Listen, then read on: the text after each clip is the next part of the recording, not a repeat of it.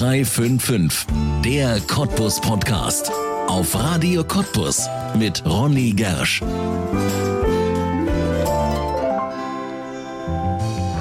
Wie ein rettender Engel aus dem Nichts, wie eine unerwartet helfende Hand oder eine plötzliche Umarmung, wenn wir sie am dringendsten brauchen. Niemand will sie kennenlernen, aber wenn sie auftauchen, kommen sie uns wie gerufen. Notfallseelsorger. In den schlimmsten Momenten des Lebens sind sie da und lernen Menschen in furchtbaren Ausnahmesituationen kennen. Meistens geht es um den Tod und ihre Aufgabe ist es, den freien Fall aufzuhalten, wenn Angehörige den Boden unter den Füßen verlieren. Carina Kluge und Bernd Puhlmann sind Notfallseelsorger und organisieren die seelische Nothilfe hier bei uns in der Region. Warum tun sie das ganz ehrenamtlich? Was treibt sie an, für andere in deren schlimmsten Momenten da zu sein? Und was muss man mitbringen, um Notfallseelsorger sein zu können? Das erzählen Karina Kluge und Bernd Puhlmann jetzt in einer neuen Folge von 0355, der Cottbus Podcast, hier bei uns auf Radio Cottbus und damit herzlich willkommen. Karina Kluge, Bernd Puhlmann, herzlich willkommen in 0355, dem Cottbus Podcast hier bei uns auf Radio Cottbus. Wenn ich sage, dass eigentlich keiner mit Ihnen sprechen will, aber wenn er dann mit Ihnen spricht, doch recht froh ist, dass er mit Ihnen sprechen kann, ist das das, was Sie machen, auf den Punkt gebracht? Nicht alle sprechen mit uns mit denen wir bereit sind zu sprechen. Aber am Ende sind die meisten froh. Die, die überwiegende Zahl ist froh, uns dann doch ähm, ja. zu sehen ja. und an ihrer Seite zu haben. Ja. Und wie Herr Puhlmann schon sagt, manchmal eben doch ohne Sprechen. Ja. Wie heißt das genau, was Sie da machen? Wer noch nie davon gehört hat, wenn Sie das jemandem erklären, wie machen Sie das? Also wir sind die Notfallseelsorge Krisenintervention. Wir gehören zum Katastrophenschutz des Landes Brandenburg und wir äh, decken den Landkreis Spree-Neiße und die Stadt Cottbus ab und werden von denen auch unterstützt, was unsere Ausrüstung betrifft. Wir haben 15 Teammitglieder und die haben alle einen sogenannten Pieper, was, auch, was man von der Freiwilligen Feuerwehr auch kennt. Wir haben einen Dienstplan, in den wir uns eintragen. Wir machen Dienste drei Tage im Monat, mhm. a 24 Stunden sind wir auf Bereitschaft. Und äh, wenn eine Einsatzkraft vor Ort, Feuerwehr, Notarzt, was auch immer man sich vorstellen kann, einschätzt, hier ist jemand, äh, ähm, der braucht Unterstützung, ähm, dann melden die sich bei der Leitstelle und die Leitstelle piept uns an und wir fahren dann dahin. Ja, also es ist keine Telefonseelsorge, Sie sind richtig vor Ort. Wir sind richtig bei Menschen und Menschen in Extremsituationen tatsächlich, also ja. wo die die dann schon nicht mehr auf dem Bo manchmal auf dem Boden der Tatsache stehen, weil es so extrem ist, was die da fahren. Hm. Klar, ein Todesfall ist immer ja. extrem. Ja, also meistens sind es Todesfälle, nehme ich an, mit denen Sie dann zu tun haben. Um's, ich muss nochmal nachhaken, um es präzise zu sagen, Frau Kluge hat uns in den großen Zusammenhang gestellt, wir gehören, und das ist ein Wort, was ich sehr liebe, den Gebietskörperschaften. Also wir sind eine Einheit des Katastrophenschutzes des Landkreises Spree-Neiße und der Stadt Cottbus. Da sind wir genau verortet. Ja.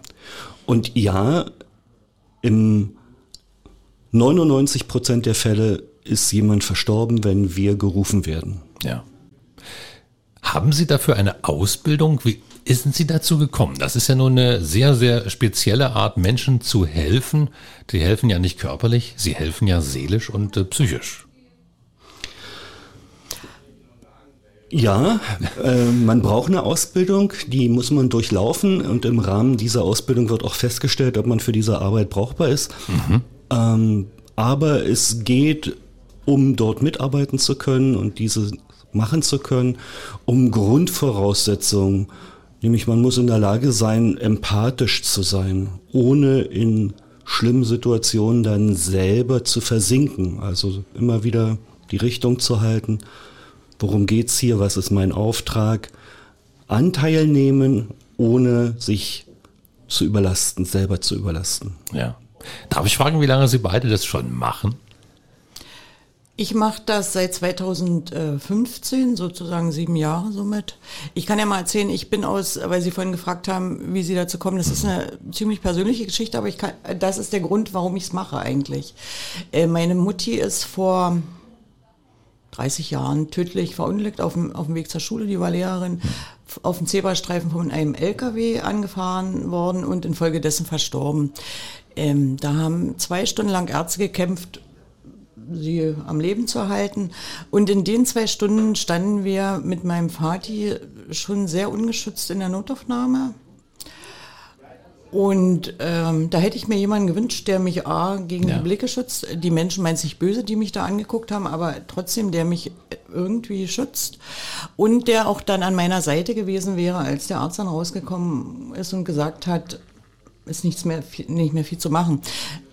Also am Ende, mir fehlen da auch ein paar Stücke Film, muss ich sagen. Das passiert halt so. Das, das ändert sich tatsächlich, wenn jemand daneben steht und ein bisschen äh, auf einen einwirkt. Also das hätte, dieser Film fehlt mir noch immer und ich denke, das hätte ein bisschen anders laufen können für uns, äh, wenn da jemand an unserer Seite ja. gewesen wäre. Mir fehlt da ein Stück, wie bin ich nach Hause gekommen, was auch immer. Und das habe ich gedacht, also äh, was wir machen, wir sind an der, an der Seite der Betroffenen. Wir können nicht der, der Trauer nehmen, den Schmerz, die Wut, das Leid, aber wir können da sein und schon mal dabei helfen, den Trauerprozess einzuleiten. Mhm. Und bei mir hat sich das tatsächlich durch dieses mit sich selber klarzukommen, in den 90er Jahren war das ja auch alles noch nicht so gegeben, hat sich das zehn Jahre verzögert, ehe ich überhaupt getrauert habe. Und ich habe gedacht, das müssen andere nicht erleben. Wenn ich da was tun kann, dann mache ich das. Ja, und dann sind Sie da hingegangen zur Notfallseelsorge und haben gesagt, ich möchte gerne mitmachen.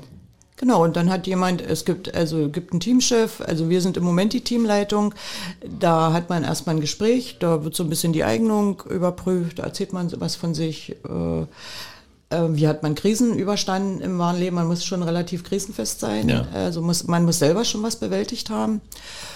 Genau, und dann stellt man sich dem Team vor. Wir haben regelmäßig Teamsitzungen äh, äh, mit, mit allen Teammitgliedern, stellt man sich vor. Und wenn das Team sagt, finde ich gut, dann wird man zur Ausbildung delegiert, dann hat man eine Woche Ausbildung und zum Schluss entscheiden die Ausbilder, kann sie machen und kann sie nicht machen und dann geht's los. Ja.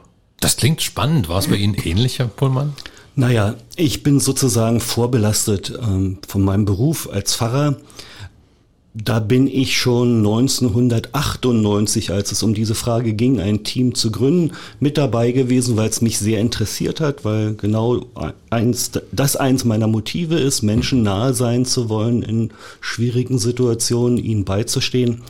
Und ich habe dann an diesem Prozess teilgenommen, als es darum ging, wie könnte das gehen hier bei uns in unserer Region und bin dann seit dem 1. April 1999, seitdem sich das Team dienstbereit gemeldet hatte, dabei. Ja. Vorher, wie wurde das vorher gehandhabt hier in der Region? Also das war ein reines Zufallsprinzip, ob eine der Einsatzkräfte auf die Idee kam, mhm. für Angehörige, für Hinterbliebene, für Betroffene jemanden zu suchen und das war dann nach dem Bekanntheitsprinzip. Ich kenne da jemanden, den würde ich rufen und dann natürlich auch in dem Moment nach der Verfügbarkeit der Person konnte die sich aus ihren Zusammenhängen lösen und dann vor Ort sein. Ja. Und mit den großen Unglücken in der Bundesrepublik und da war eben das ICE-Unglück ein Auslöser vorher schon die Flugzeugkatastrophe da in Rammstein bei der Flugshow ein, ein Auslöser zu sagen, das wollen wir in Bahnen bringen. Und dann begann man an verschiedenen Stellen solche Teams zusammenzustellen und da mehr den Blick drauf zu legen. Das ist eine, sowieso eine Entwicklung unserer Zeit, dass man dem Seelischen, so will ich es mal da bei der Bezeichnung bleiben, ja. mehr Aufmerksamkeit widmet, als es früher üblich war. Früher musste man hart sein, musste man hinnehmen und irgendwie durchkommen. Und heute weiß man, dass da Hilfe möglich und sinnig ist. Ja. Jetzt haben Sie vorhin gesagt, nicht alle, mit denen wir reden wollen, wollen auch mit uns reden. Kann man denn trotzdem schweigend helfen? Das kann man auf jeden Fall. Also wir sagen, der große Unterschied zu der Telefonseelsorge, die weitaus bekannter ist als, mhm. die Notfallseel, als die Notfallseelsorge, ist eben der, dass wir physisch präsent sind. Mhm. Und Menschen an der Seite zu bleiben, einfach da zu sein, manchmal, auch wenn es sich ergibt, ähm, körperliche Präsenz zu zeigen, indem man jemanden berührt, kann den aus seiner Versteinerung, was eine normale Reaktion in, eben in einer schlimmen Situation ist, ja. ähm, den da rausholen. Ja. Ja. Also Sie müssen nicht immer was sagen. Ne? Also es reicht einfach manchmal nur da zu sein. Sie haben vorhin gesagt, Frau Kluge, da war keiner da. Genau, das Dasein ist es also. Ähm, man muss sich das so ein bisschen vorstellen, wenn, wenn Sie jetzt eine Todesnachricht erhalten, meinetwegen die Polizei steht vor der Tür und sagt, Ihr Sohn ist mit dem Motorrad verunglückt und wir sind dabei, dann ist das, das Bild ist so ein bisschen im Kopf des Menschen zerbricht ein Spiegel. Ja. Also wir haben einen Haufen Spiegelscherben im Kopf ähm, und die gilt es einzusammeln. Also der Spiegel wird nie wieder ganz logischerweise. Der Sohn bleibt immer tot, das wird immer Teil meines Lebens sein. Aber äh, die Spiegelscherben einzusammeln, äh, das ist ein wichtiger Punkt, äh, dass wir nicht, dass die Menschen oder wem sowas passiert, nicht in diese Erstarrung geraten. Und da ist es tatsächlich wichtig, jemand neben sich zu spüren, der auch stehen bleibt. Äh, weil, wenn sowas passiert äh, und die ganze Familie ist betroffen, die bleiben alle nicht stehen, die können gar nicht stehen. Die, also man hat so drei Impulse, Flucht, Kampf und Erstarren. Und in dem bewegen sich die Betroffenen einfach. Und wir sind die, diejenigen, die stehen, die einfach mal daneben stehen, mal die Schulter streicheln, auch mal sagen, nehmen Sie erstmal ein Glas Wasser. Also ganz einfache Sachen. Ja. Einfach, ich nenne es einfach, dass die Menschen wieder Erdkontakt kriegen. Hm. So. Sehr, sehr spannend. Da muss ich ja vorstellen, Sie sind ja im Prinzip immer mit diesen Menschen in kompletten Ausnahmesituationen. Sie lernen die ja gar nicht im Normal, ich sag jetzt mal, Zustand kennen. Also Sie haben ja Menschen immer vor sich, die im Prinzip vollkommen geschockt sind. Das ist eine Fragestellung, die Sie da ansprechen, ähm, die für uns eine Problemlage darstellt, wenn wir die Menschen kennen. Also die Frage immer wieder zu kontrollieren, inwieweit sind wir am Ende selbst Betroffene mhm. und bin ich noch in der Lage, äh, da wirklich adäquat zu reagieren. Ja, Sie haben recht, im Normalfall lernen wir die Menschen dort erst kennen, die uns kennen, wir sehen sie das erste Mal. Und dann ist unser Impuls zu gucken, wo können wir einen virtuellen Schutzraum für die errichten in diesem Moment? Und da gibt es die unterschiedlichen Strategien, auch die, jemanden räumlich aus der Situation rauszulösen, ihm die Chance ge zu geben, optisch auch eine neue Perspektive einzunehmen, ein Stück Distanz zum Ereignis zu kriegen. Vielfältig ist das. Ja. Da braucht man wahrscheinlich sehr viel Erfahrung. Das kann man nicht aus dem Stand. Das wird man wahrscheinlich immer wieder auch, man wird immer wieder dazulernen, ne? von Fall zu Fall. Das ist ein Lernprozess, ja. aber auch etwas Intuitives, also Aha. zu erspüren, was ist jetzt hier angemessen in dieser Situation. Ja. Sie haben zwei Aspekte gerade angesprochen, auf die will ich ein bisschen näher eingehen. Zum einen, Sie kennen die Leute nicht, in diesem Moment sind sie aber für Sie da. Ich könnte mir vorstellen, dass man danach, nach diesem Ereignis, also dass man sich nicht nur einmal sieht, sondern danach auch möglicherweise, dass da eine tiefere Bindung entsteht. Ist dem so? Es gibt bei manchen Menschen dieses Bedürfnis, solche Bindung mit uns einzugehen. Ähm, das machen wir aber nicht. Ah, wir okay. sagen, sobald andere Hilfsmechanismen greifen, ziehen wir uns zurück. Wir sind wirklich in dem Moment seelische Ersthilfe, Erstversorgung. Mhm. Mhm. Also sind der gute Engel sozusagen, der einmal erscheint in dem ersten Moment, aber sich dann wieder zurückzieht. Ja, wenn Sie das Wort Engel benutzen wollen. Also wir ja. sind ja schon im Gegensatz zu den Engeln eben sehr deutlich sichtbar. Hm. Ja. Zweiter Aspekt, das ist die eigene Betroffenheit. Wie steckt man denn sowas weg? Sie haben vorhin gesagt, Frau Kluge, man muss Selbsterfahrung haben. Also wenn man auch aufgenommen werden will, selbst so eine, ja, vielleicht schreckliche Geschichte in seiner Biografie haben, um eben auch empathisch zu sein, mitfühlen zu können. Aber wie kann man so etwas weglegen, wenn man Menschen eine Todesnachricht überbringen muss oder zumindest dort dabei ist? Also ähm, man liegt ja nicht weg. Äh, es beschäftigt einen gedanklich auch das, was rundherum so passiert, wenn man dann die Familie sieht. Aber ähm, ähm, also meine Strategie ist tatsächlich, es hat jeder, jeder eine andere Strategie. Manche schreiben das nieder oder so. Meine Strategie ist tatsächlich, das ist eine schlimme Geschichte, aber das ist nicht meine Geschichte. Mhm. Und ich, es war gut, dass ich da war, aber ich war es nicht. Also das ist für mich. Und dann gibt es, man, kann, man, man nennt das so Übergangsritual, Ritual, so von der einen Welt in die andere Welt überzugehen, also von der betroffenen Welt überzugehen, wieder in mein Zuhause. Und da machen viele Menschen Verschiedenes. Also bei uns, wir haben eine, die duscht immer hinterher. Mhm. Das ist also auch dieses Körperliche ist ja, wichtig. Ja. Ich wische zu Hause erstmal alle Küchenoberflächen. Das findet mein Mann nicht so gut, weil er vorher auch schon mal gewischt hat. Aber das ist Aber er mein, weiß ja, warum sie es machen. Dann. Ja, genau. Das habe ich ihm mal erklärt. Und das ist mein Übergangsritual. Das ist halt diese Sauberkeit Welt, von dieser Welt, von der betroffenen, äh, schmerzhaften, traurigen Welt in meine Welt überzugehen und eben auch Kraft zu sammeln und dann auch für die Nächsten da zu sein. Ja. Und dann haben wir natürlich die Möglichkeit, es ist ja, es hat immer was auch mit der eigenen Betroffenheit zu tun. Also ich habe tatsächlich Angst, wenn ich zu einem ähnlichen Fall gerufen werde, wie das, was meiner Mutti passiert ist, dann kann ich, werden wahrscheinlich alle Mechanismen nicht greifen. Ja. Dann haben wir aber immer die Möglichkeit, ähm, den Einsatz abzulehnen. Ah ja. Dann kann die äh, sucht die Leitstelle jemand anderen oder wir haben innerhalb des Teams können wir das machen. Wir haben dann eine Chatgruppe, äh, sowas. Wir haben immer die Möglichkeit, ein Teammitglied anzurufen. Das ist unsere Verabredung, dass jeder für jeden telefonisch da ist oder auch persönlich, um Sachen, die nicht verarbeitet werden, damit wir gesund bleiben, abzuarbeiten. Und wir haben regelmäßig Supervision. Das heißt, wir gucken gemeinschaftlich mit dem Team, mit, der Supervis mit dem Supervisor drauf auf bestimmte Einsätze. Und dabei lernt man aber es, aber auch die Verarbeitung. Ja. Also Supervision heißt, Sie reden dann nachher nochmal drüber und setzen sich zusammen, tauschen da Erfahrungen aus. Wie muss man sich das vorstellen? Blick von oben nennt man das. Ja. Super, also wir, wir gucken mal so von, ja, wir, wir erzählen von die Fälle so und dann ähm, oft sind so Zweifel, habe ich alles richtig gemacht und dann äh, sagt jemand aber genau richtig oder so immer. Ne? Ja, Supervision ist von außen angeleitet. Das macht niemand aus unserem Team. Ah ja, Wir haben okay, da extra jemand. jemanden, Mhm. stellt uns die Stadt, der Landkreis zur Verfügung, ähm, also zahlt es einfach. Und wir suchen uns jemanden, von dem wir sagen, mit dem möchten wir das in der nächsten Zeit machen. Dann sind verabredete Treffen. Die Frage ist vom letzten Treffen was übrig. Die Frage, hat jemand einen aktuellen Fall, den er vorstellen möchte? Und dann kommt es darauf an, äh, es gibt verschiedene Techniken, nach denen auch die Supervisoren da vorgehen und leitet das Gespräch an, nochmal die Sache anzugucken und da eine Klärung für den, der das Problem eingebracht hat, zu erzielen. Die Verarbeitung, Frau Kluge hat es schon gesagt, man vergisst es nicht. Man vergisst es nicht. Bestimmte Dinge vergisst man einfach nicht. Und bei mir ist es so, ähm, wenn ich gar nicht klarkomme, muss der Kühlschrank büßen. Ja. Ähm, wenn ich nicht klarkomme, ähm, schlafe ich schlecht hinterher. Bei mir ist es, das Protokoll zu schreiben, das Einsatzprotokoll nochmal zu reflektieren, was habe ich, also wie habe ich es vorgefunden, was habe ich gemacht und wie bin ich fortgegangen.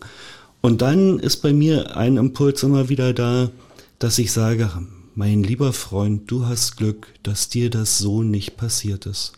Also das ist so mm, das Letzte. Ja. Ja, damit kann man es ablegen. Aber genau das ist ja häufig auch die Frage, dass gerade ja den Helfern auch manchmal geholfen werden muss. Es geht ja nicht bloß um die Familienangehörigen, sondern eben auch um die Retter, um Polizisten, um Feuerwehrleute, um Sanitäter. Wie werden die denn betreut? Sind die auch bei Ihnen sozusagen in dieser Notfallseelsorge drin? Denn ich kann mir gut vorstellen, gerade wenn so auch Kinder im Spiel sind oder die Katastrophen ganz besonders schlimm sind, dann ist es eben auch für die Retter manchmal sehr, sehr schwierig. Naja, Sie haben jetzt ein Wort gesagt, Katastrophe, äh, was wir so lapidar im Alltagsgebrauch benutzen. Bei uns wird klar unterschieden. Also Katastrophe muss eine befugte Person ausrufen. Jemand muss sagen, jetzt handelt es sich um eine Katastrophe. Das, was die Menschen erleben, ist oft katastrophal. Ähm, aber es ist noch nicht die Katastrophe. Wenn wir gerufen werden, dann ist es schon ein deutliches Zeichen, dass die Einsatzkräfte sagen, oh, hier ist es besonders schwierig. Hier wollen wir den Menschen, den Betroffenen, den Beteiligten nochmal eine Extrahilfe anbieten. Und dann gucken wir schon auf die, auf die Einsatzkräfte, die da vor Ort sind. Wenn uns das klar signalisiert wird, gibt es bei uns einen Punkt, der nennt sich Einsatzabschlussgespräch. So heißt das offiziell. Und der Einsatzleiter sagt, er möchte für seine Leute ein Einsatzabschlussgespräch. Das sind wir bereit zu führen. Aber danach gibt's für die Einsatzkräfte eine andere Hilfsorganisation, ein anderes Hilfsteam, das nennt sich das Einsatznachsorgeteam. Die kommen nicht zu dem Unglück, sondern kommen zeitversetzt 48, 42, Ah ja. 72 Stunden später. Und da trifft sich dann diese Einsatzgruppe nochmal, um auch aus einer gewissen zeitlichen Distanz nochmal anzugucken, was ist passiert, wie es passiert, was war meine Rolle, was macht mich besonders betroffen, was konnte ich inzwischen ablegen oder wo komme ich auch, auch überhaupt nicht klar. Auch das ist in Ordnung. Also wir versuchen immer wieder bei Schulungen für Einsatzkräfte zu sagen, das ist in Ordnung, wenn ihr auf euren eigenen Zustand guckt. Das ist in Ordnung, wenn ihr sagt, ich kann jetzt nicht. Denn ist auch so ein Schlagwort unter uns. Das Schlimmste, was passieren kann, hilflose Helfer. Ja, das stimmt. Und würden Sie sagen, das ist heute gut organisiert? Also sowohl für Opfer als auch für, für Retter, für Helfer? Ich denke schon, also es hat Ja. sich viel verändert und ich muss sagen im positiven Sinne. Also es hat sich tatsächlich die Sensibilität der Einsatzkräfte äh, deutlich verbessert, äh, erhöht. Womit, also wir sind auch immer wieder mit denen in, im Gespräch, aber wahrscheinlich auch, weil sie es selber merken. Also wir tun ja, wenn wir zum Einsatz fahren, zweierlei Sachen. Wir sind natürlich für die Betroffenen da, aber wie Herr Pullmann schon sagt, die Einsatzkraft ruft äh, uns nicht umsonst. Oft hat es auch mit ihrer, mit seiner persönlichen Betroffenheit zu tun. Und wenn wir den erstmal fragen, die fragen wir, wie geht's Ihnen, wie geht's dir, was können wir und dann leiten wir weiter, wenn es nötig ist. Aber die können halt auch beruhigt wieder fahren.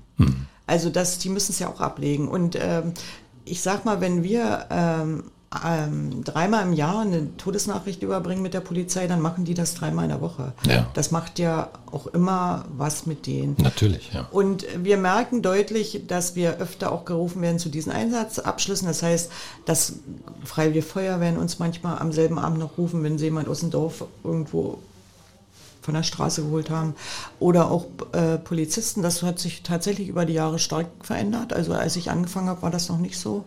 Äh, dass, ähm, ich denke, äh, es ist es, äh, so wie Herr Prühlmann gesagt hat, die Psyche wird halt mehr in den Blick genommen und äh, wird mehr als das gesehen, was es ist, nämlich Teil des Körpers. Also nicht einfach was Esoterisches und uns wird angenommen und offensichtlich tut's gut. Ja, also eine gute Entwicklung. Sie sagen auch, da sind Auf jeden Fall. Auf, einem Auf guten jeden Weg. Fall eine ja. gute Entwicklung. Und weil Sie nach dem Organisiertsein ge gefragt haben, ja, es ist gut organisiert, aber es gibt eben immer wieder das Problem in mir. Ich muss mir klar werden, dass ich Hilfe brauche und ich muss um diese Hilfe bitten. Und das ist natürlich für das Selbstbild schon gar nicht so einfach. Ja. Ne? In unserer Welt sowieso, ich bin der Tollste, der Schönste, der Größte, der Schnellste, wie auch immer. Und Probleme habe ich keine. Ne? Ja. Genau, die eigene Verletzlichkeit mir einzugestehen und ich bin jetzt verletzt und ich brauche Hilfe, ich suche sie und nehme sie an. Ja. Aber Sie sprechen gerade auch etwas an. Ich selbst kann sie ja gar nicht anfordern. Das muss wirklich können jemand. Sie. Das, kann man auch, Sie. ja. Wenn, wenn Sie ein Unglück erleiden Aha. und ähm, egal, ob jetzt Rettungskräfte in irgendeiner Weise ähm, Einsatzkräfte vor Ort sind, jeder Mensch kann den Notruf wählen, kann sagen, ich bin in einer Ausnahmesituation, ich brauche Hilfe. Ah, das wissen doch die wenigsten, oder? Vermutlich, ja. Ja. Also man kann über den Notruf Ihre Hilfe anfordern. Genau. Tatsächlich. Nicht nur Polizei und Feuerwehr und Krankenwagen, sondern eben auch Genau. die Notfallseelsorge. Das wissen wirklich die wenigsten. Aber dann will ich auch nochmal sagen, der Disponent in der Leitstelle wird gucken, ist das ein Notfall für die Notfallseelsorge oder handelt es sich so, wie die oft runterzuleiten haben, gerade gestern wieder gehört, unter Anrufen, äh, wo sie sagen, das ist nichts, wo, wo es sich um eine Entschuldigung, um Notfall handelt, sondern da, sie haben schon einen Einweisungsschein fürs Krankenhaus Ja. oder, oder, oder, oder. Das ist schon in der Spur jetzt geht's bis nächsten Morgen auszuhalten. Das ist ja der Klassiker, Freitagabend bis Sonntagabend, ne, wo dann besonderer Bedarf entsteht, ähm, der unter der Woche ja schon hätte in Anspruch genommen werden können, die Hilfe in Anspruch genommen werden können. Die klassischen Zahnschmerzen, wann merke ich es besonders, wenn die Praxen zu haben? Ja, na klar. Eine wichtige Frage habe ich an Sie. Machen Sie das hauptberuflich oder ist das komplett ehrenamtlich? Kriegen Sie eine Aufwandsentschädigung? Sie müssen natürlich nicht sagen, wie viel das ist, wenn es eine ist. Aber wie wird das organisiert? Also wir sind komplett ehrenamtlich und das ist auch ein bisschen ähm, die Krux gleichzeitig das Günstige. Ähm, keiner muss Geld verdienen, keiner muss seine Existenzberechtigung Ja. von uns nachweisen. Wir kriegen eine Aufwandsentschädigung, die einmal darin besteht, wir fahren ja zu den Einsätzen mit unseren privaten Ah ja, PKWs. Ähm, wir kriegen also einen Fahrtkostenersatz. Und das andere, wer 40 Stunden im Jahr nachweisen kann, dass er im Einsatz war, kriegt, und das kann ich so sagen, 200 Euro hier in der Stadt. Ja. Und ähm, wenn andere Dinge sind, wie jetzt Ausbildung, die wir in Anspruch nehmen, das zahlt die Gebietskörperschaft, das Okay. zahlt der Landkreis, das zahlt die Stadt Cottbus. Und die stellen uns auch Einsatzkleidung, na, man muss, man muss genau sagen, ähm, Einsatzkleidung und Einsatzmittel in Form einer Jacke zum Selbstschutz, in Form eines Rucksacks, wo wir unsere ganzen Ausrüstung drin haben, zur Verfügung. Ja. ja. Ausrüstung, was gehört dazu? Also ich will erst noch mal sagen zu dem, was wir kriegen, dann komme ich gleich zur Ausrüstung. Wir kriegen tatsächlich ähm, äh, auch uns als Team. Also wir hatten jetzt am Wochenende äh, eine teambildende Maßnahme, drei Tage hat der Landkreis finanziert, die teilen sich das so ein bisschen rein mit der Stadt, also jeder ist für was verantwortlich. Ja. Ähm, das war toll. Also mit dem, äh, trotz der Schwere dessen, was wir machen, war die Teamfahrt für uns als Team mit den Menschen, mit denen wir waren, toll. Also das ist ja auch eine Form von Kriegen. Ja. Ähm, bald wichtiger als, viel wichtiger als 200 Euro im Jahr. Ausrüstung ist sowas wie Zigaretten für jemanden, der schon zehn Jahre nicht geraucht hat, aber jetzt muss er dringend eine rauchen, eine Flasche Wasser, ähm, ein, äh, ein, Teddybär oder sowas für ein Kind, ähm, eine Wärmedecke manchmal, also wenn manch einfach jemand am Straßenrand steht, also sowas alles. Ja. Also, also Kerze, alles bisschen was, was das Trauern, das Seelische erleichtern kann. Ja. ja, bei der Ausrüstung, die wir dabei haben, ähm, wir haben zum Beispiel für Eltern, äh, wo, wo Kinder mit betroffen sind, so Heftchen, wo die El mit denen die, nein, Heftchen, bei denen, mit denen die Eltern die mit ihren Kindern angucken können, um sozusagen das in eine gesprächsfähige, in ein gesprächsfähiges Format zu bringen. Eine Mama ist gestorben, Papa ist gestorben.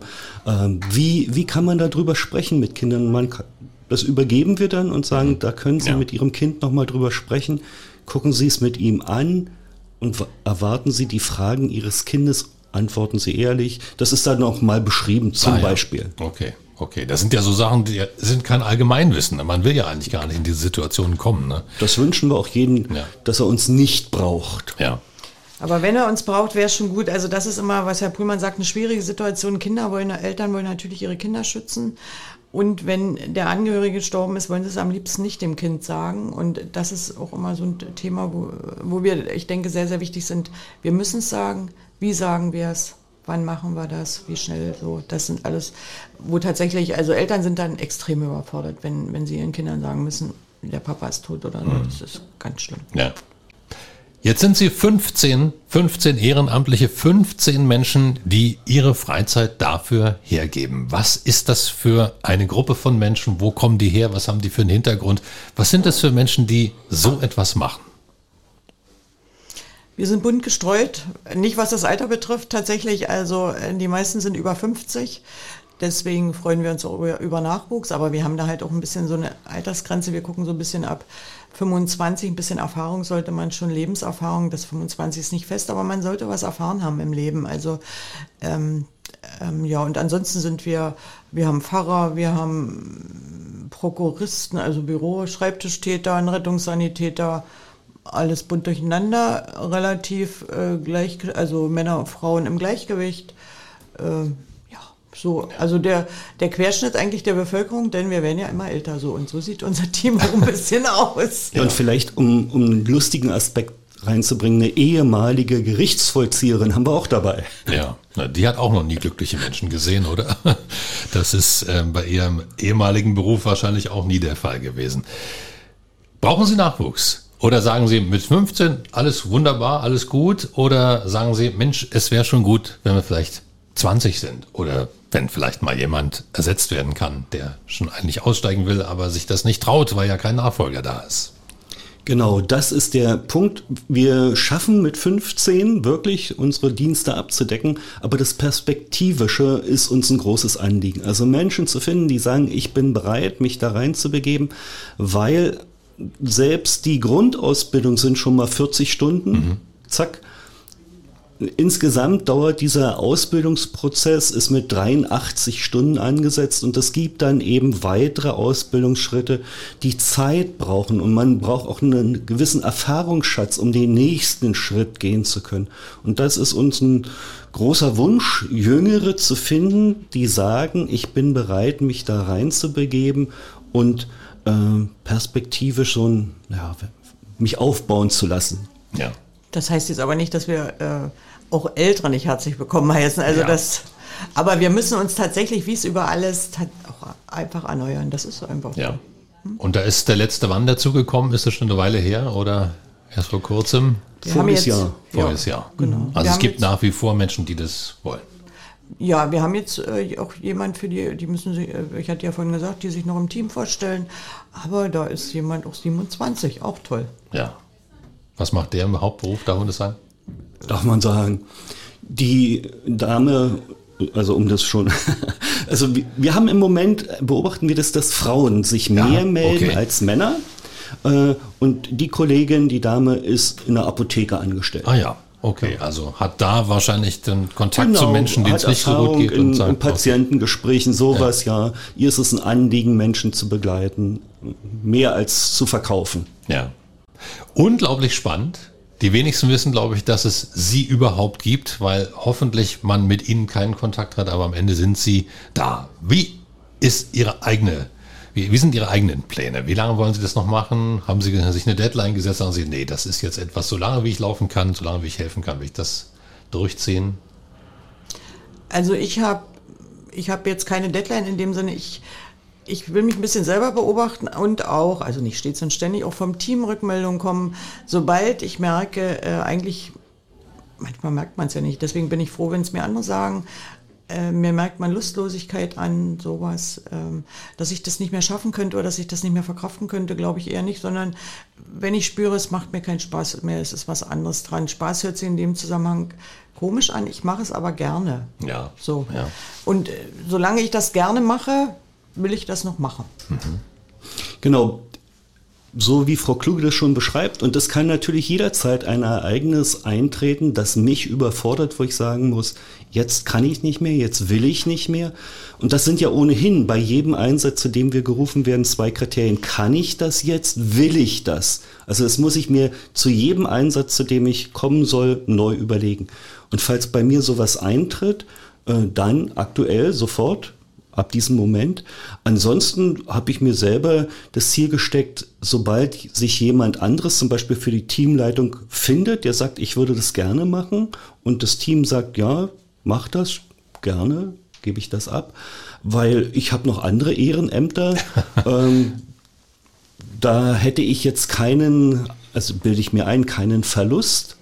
Äh, ansonsten, ich mache das auch gerne. Ich, ich mache das wirklich gerne. Ich bin gerne bei Menschen. Ich versuche ihnen gerne beizustehen.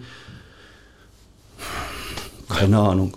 Ja. Aber es ist ja wahrscheinlich auch eine Berufung. Ne? Das hat man oder hat man nicht. Oder man kann es auch lernen. Ja, kann man das lernen? Ja. Ja, doch, auf jeden Fall. Man kann das.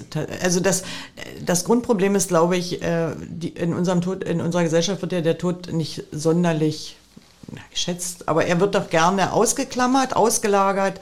Ja, und äh, das ist nur das, der, Punkt, man muss sich rantrauen. Und wenn man das als normalste, äh, als Teil des Lebens sieht und man sich rantraut, kann man das lernen.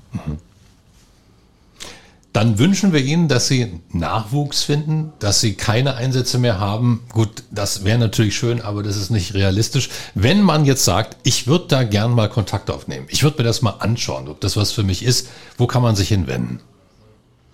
An uns direkt oder aber, wenn man über Internet verfügt, kann man gucken, Notfallseelsorge Brandenburg. Dann gibt es dort ein, eine Spalte, die einzelnen Teams, da sind Kontaktdaten aufgeführt. Ansonsten, du kannst ja deine Mailadresse sagen, ich sag meine. Sag mal unsere beide, weil ich meine nicht weiß.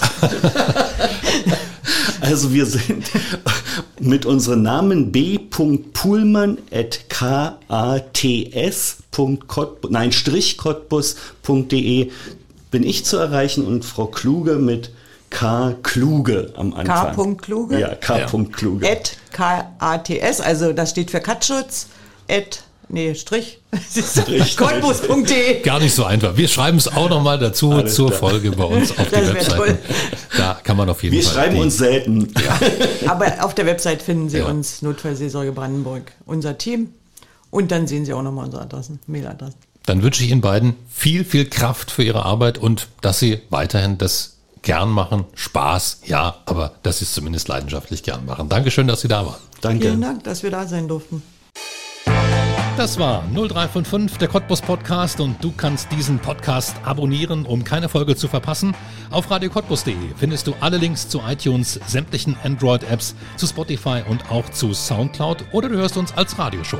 Hier auf Radio Cottbus jeden Sonntag von 10 bis 12 und auch immer montags ab 20 Uhr in der Wiederholung. Mein Name ist Ronne Gersch. Ich bedanke mich auch diesmal fürs Zuhören. Bis zum nächsten Mal.